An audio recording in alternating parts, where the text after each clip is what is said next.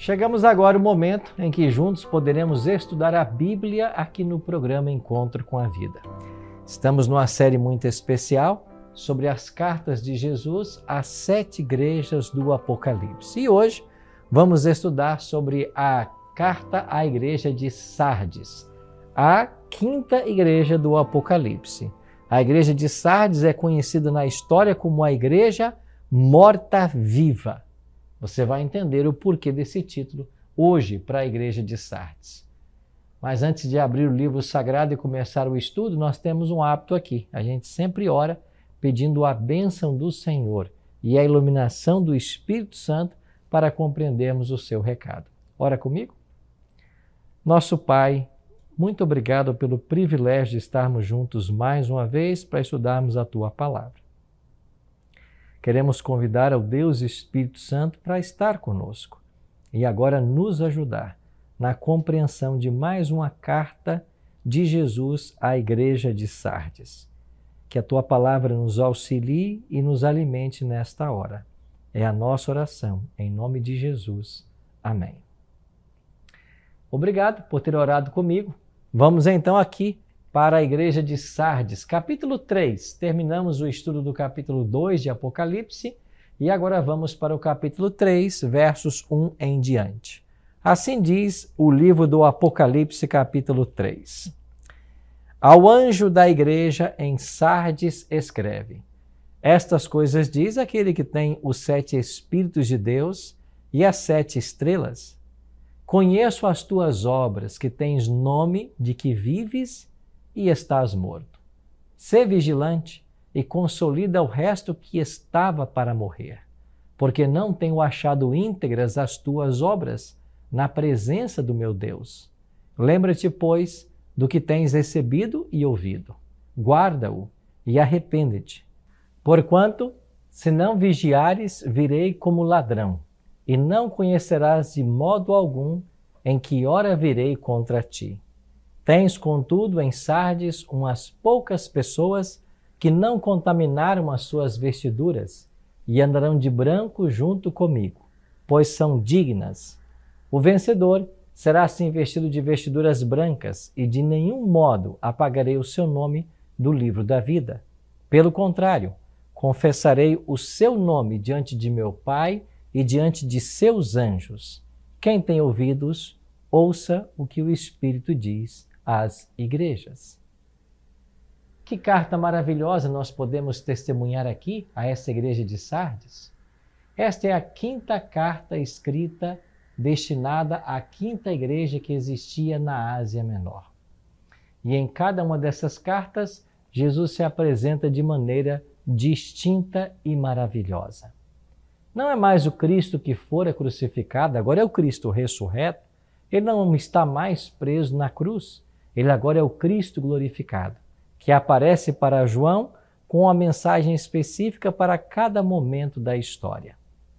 Nessas cartas dirigidas a essas igrejas, nós vemos que há uma mensagem especial para aquela época e também para nós, uma vez que ambas as épocas são dominadas pela imoralidade, e pela decadência moral.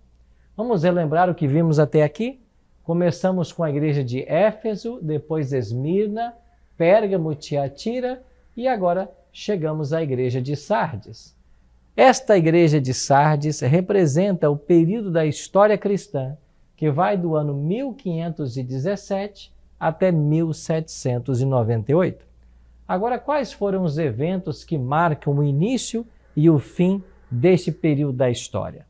Começamos no ano 1517, quando Martinho Lutero afixou na porta do castelo de Wittenberg as 95 teses contra a venda de indulgências.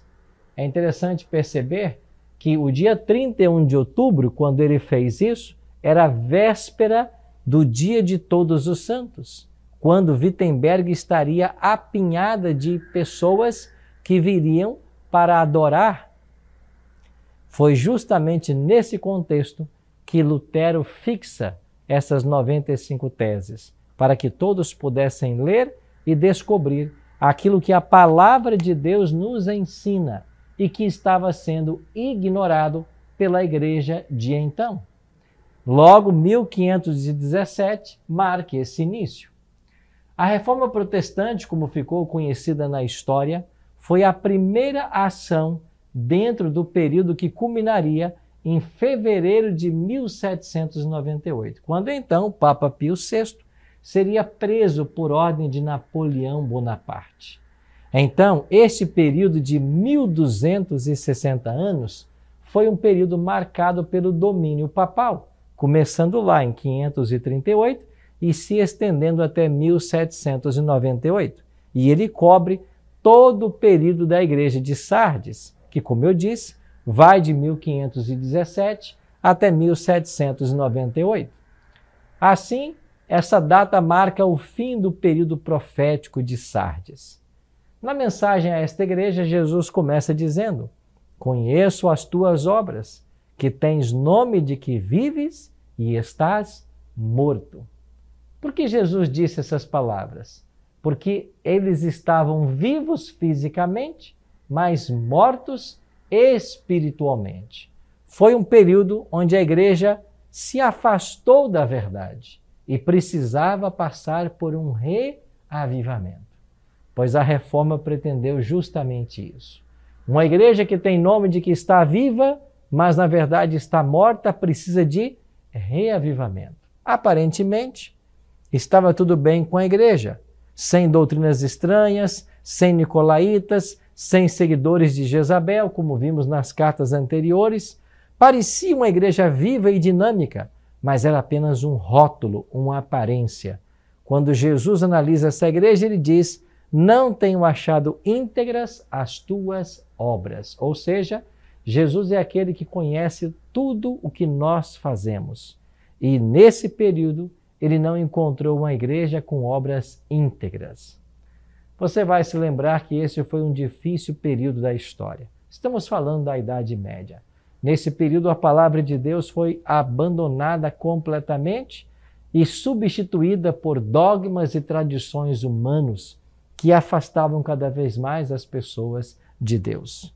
Como vimos, a verdade precisava ser restaurada. Esse período também foi marcado por grandes e severas perseguições. Jesse Lehman, por exemplo, em seu livro, falando sobre os mártires da Idade Média, ele chega a afirmar que o número de martirizados nesse período chega a quase 150 milhões de cristãos. Ou seja, as pessoas foram perseguidas e mortas por amor à verdade. Mas a igreja institucionalizada afastou-se lentamente da verdade. E para isso, precisava então passar por um reavivamento. A forma ou a fama diante dos homens nem sempre é glória diante de Deus. A igreja estava transformada apenas em um clube. Os membros daquela igreja não promoviam o nome de Cristo, mas apenas o seu próprio nome. Honravam a Deus com os lábios, mas o seu coração estava longe de Deus, como diz o profeta Isaías. Uma igreja puramente formal. Sabe que essa é uma tentação que todos nós temos hoje? Vivemos um cristianismo de formalidades, às vezes vamos uma vez por semana à igreja, fazemos algumas leituras, mas na prática o cristianismo se restringe a isso. Eu e você somos desafiados a termos uma postura diferente e a permitir que o conhecimento da palavra de Deus transforme a nossa vida e esta transformação afete aqueles que estão ao nosso redor, para que eles possam conhecer também das obras do Senhor. Lutero foi o grande nome desse período. E lá em 1517, ao dar início àquilo que viria a ser conhecido como o movimento da reforma protestante, Lutero buscou restaurar as verdades que estavam esquecidas da Bíblia. Por todas as partes, as pessoas não estavam mais preocupadas com a religião, mas com a política. A verdadeira motivação para muitos não era reerguer as verdades de Deus, mas uma forma de buscar controlar o poder que outrora estava na mão da igreja romana. Pregavam com ardor apenas para exibir sua cultura, mas Deus quer obediência e a verdade no íntimo do nosso coração. A grande verdade é que a reforma não reformou tudo o que ela pretendia. É verdade que Lutero levantou o princípio da sola escritura e mais uma vez as escrituras foram vistas como a única norma de fé e prática, como única autoridade. Mas a reforma deixou de restaurar o princípio da tota escritura, ou seja, toda a escritura. Tudo o que a palavra ensina, não apenas uma parte, mas tudo o que a palavra ensina. Isso se deu posteriormente, especialmente com o movimento milerita, com o nascimento do Adventismo, onde a Igreja Adventista prima hoje pela restauração de todas as verdades da Bíblia. E é por isso que nós temos até o momento 28 crenças sistematizadas. E se você quiser conhecer melhor sobre essas 28 crenças, basta acessar na internet aí no Google e colocar o livro Nisto Cremos. Esse livro apresenta tudo aquilo que os adventistas creem. E você descobrirá que a igreja adventista tem essa missão de buscar restaurar todas as verdades que estão na Bíblia, não apenas uma ou duas, mas todas elas. E é por isso que nós temos sistematizado em nosso corpo de doutrinas essas 28 crenças. Isso começou lá. Quer dizer então que um grande reavivamento é necessário para a igreja nesse momento. E na carta, Jesus aponta quatro passos para que esse grande reavivamento possa acontecer. Se esta é a necessidade da igreja hoje, eu e você precisamos conhecer. Então vamos dar uma breve olhada nesses quatro passos que Jesus apresenta. O primeiro deles, deve haver uma volta urgente à palavra de Deus. Em Apocalipse 3, 3 nós lemos: Lembre-te, pois, do que tens recebido e ouvido, guarda-o e arrepende-te. Lembre-se do que você tem recebido, do que você tem ouvido. A palavra de Deus tem sido ensinada e nós precisamos nos lembrar de tudo que ela ensina e não parte dela. Então, o primeiro passo para um sólido reavivamento é o retorno à palavra de Deus. De fato, eu não acredito em nenhum reavivamento espiritual que não seja fruto do estudo da Bíblia, pois só a Bíblia pode produzir em nós a mudança que Deus deseja operar. Você pode gastar anos e anos de sua vida com qualquer tipo de literatura, mas nenhuma tem o um poder tão transformador, tão radical quanto as Escrituras Sagradas. Esse livro tem o poder de pegar um ébrio e fazer dele um responsável pai de família. Esse livro tem a, a, a capacidade de pegar alguém acostumado a furtar, roubar, trapacear, e fazer dele uma pessoa honesta. Isso mesmo. Esse é o poder que emana da palavra. Então, o primeiro passo para um genuíno reavivamento é o retorno à palavra. Segundo passo, esta, esse, reavivamento deve ser acompanhado de uma volta à vigilância espiritual. Em Apocalipse 3:2 está escrito: "Ser vigilante consolida o resto que estava para morrer". Ser vigilante deve haver constante vigilância. O apóstolo Pedro, né, é quem nos adverte, né? Sede sóbrios, vigilantes, porque o diabo está ao derredor, buscando alguém para devorar. Satanás, o inimigo de nossas almas, tenta justamente derrubar as pessoas pelo ponto mais fraco. É por isso que nós precisamos ser vigilantes e conhecer a nós mesmos para cuidar com os aspectos da nossa vida que podem nos levar para longe de Deus. Terceiro passo, deve representar uma volta à santidade. A santidade é um tema da Bíblia. Inclusive, o livro de Hebreus declara de que sem a santificação ninguém verá ao Senhor. Na carta à igreja de Sardes está escrito: Tens, contudo, em Sardes umas poucas pessoas que não contaminaram as suas vestiduras e andarão de branco junto comigo, porque são dignas. Em todos os períodos da história, Deus teve um povo fiel. No tempo de Sardes, ele diz: Tens, contudo, alguns que não contaminaram suas vestiduras, ou seja, permaneceram leais ao Senhor, por isso vão andar junto com ele. Então, esta lealdade, esta santidade, aos reclames da palavra de Deus é um ingrediente para a reforma. E, finalmente, devemos ir através de Cristo. Em Apocalipse 3:1 é dito: a estas coisas diz aquele que tem os sete espíritos de Deus e as sete estrelas. Nós só podemos ir a Deus através de Cristo. Cristo, com sua morte, ressurreição e mediação no santuário celestial, ele é agora a ponte que nos liga de volta ao Pai, a ponte sobre o abismo que o pecado gerou. Unicamente Cristo pode nos conduzir, nos reconectar ao Pai e produzir em nossa vida esse genuíno reavivamento. É por isso que Jesus é o agente do reavivamento, porque ele conhece o estado da igreja. Mais que isso, ele conhece a nossa vida, nosso passado, nossos atos, nossas motivações, nossos pensamentos. Ele também é o dono da igreja. Ele tem as sete estrelas em suas mãos. As estrelas são os anjos das igrejas que estão nas mãos de Cristo. A igreja pertence a Jesus, ele a controla, ele tem o poder de restaurá-la por completo.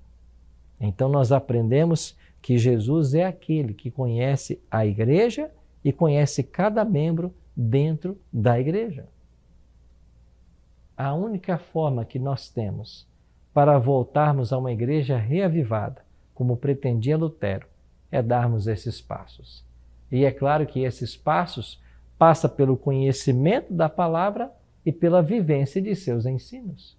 Porque hoje muitos querem conhecer a palavra, mas quando descobrem o preço que tem que se pagar pela obediência, nem todos estão dispostos a levar esta vida de santidade. E aqui está um grave problema. Se nós não estamos dispostos a nos sacrificar no altar do Senhor, como alcançaremos a santidade que Ele pretende para todos nós? A palavra de Deus é clara em ensinar que nós devemos buscar a semelhança com Cristo buscar andar nos caminhos dele, buscar praticar aquilo que ele praticava. E isso só pode ser feito quando nós vivemos coerentemente o que esse livro ensina para todos nós. Por isso, meus amigos, essa carta à igreja de Sardes tem um recado todo especial para mim e para você hoje. Primeiro é que ele nos conhece, conhece-nos individualmente. Aliás, em todas as cartas, Jesus se apresenta como aquele que sabe da situação da igreja e dos indivíduos.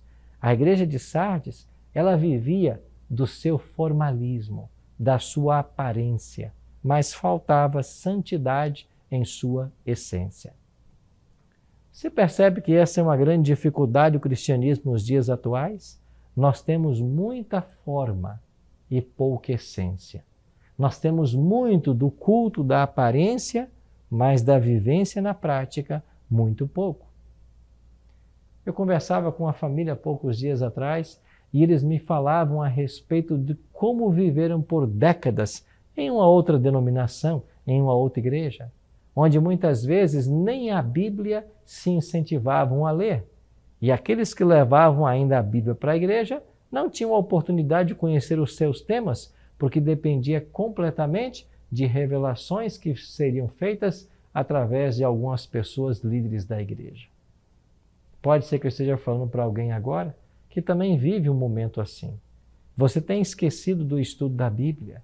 Talvez essa não seja nenhuma prática cristã que você adotou e você depende exclusivamente daquilo que os líderes religiosos estão falando e orientando.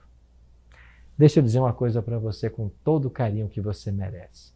Jesus fez uma séria advertência nos evangelhos quando ele disse: Se um cego guiar outro cego, ambos cairão no barranco. Isso mesmo.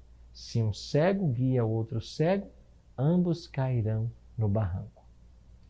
Isso significa dizer que a nossa única segurança tem que estar na palavra, naquilo que ela ensina. Eu quero dizer para você que você não deve aceitar mesmo nem tudo que eu digo, mas você deve investigar na Bíblia para saber se aquilo que eu estou dizendo está na palavra, é coerente. Aqui no programa a gente quer motivar você a estudar a Bíblia, a conhecer cada vez mais a vontade do Senhor. Você não deve confiar apenas naquilo que as pessoas dizem. Você deve tirar a prova dos nove, examinando por você mesmo nas Escrituras Sagradas. É isso que Jesus espera de nós. E quando nós agimos dessa forma, nós permitimos que a palavra de Deus seja a autoridade e ela que vai nos dizer para qual caminho seguir.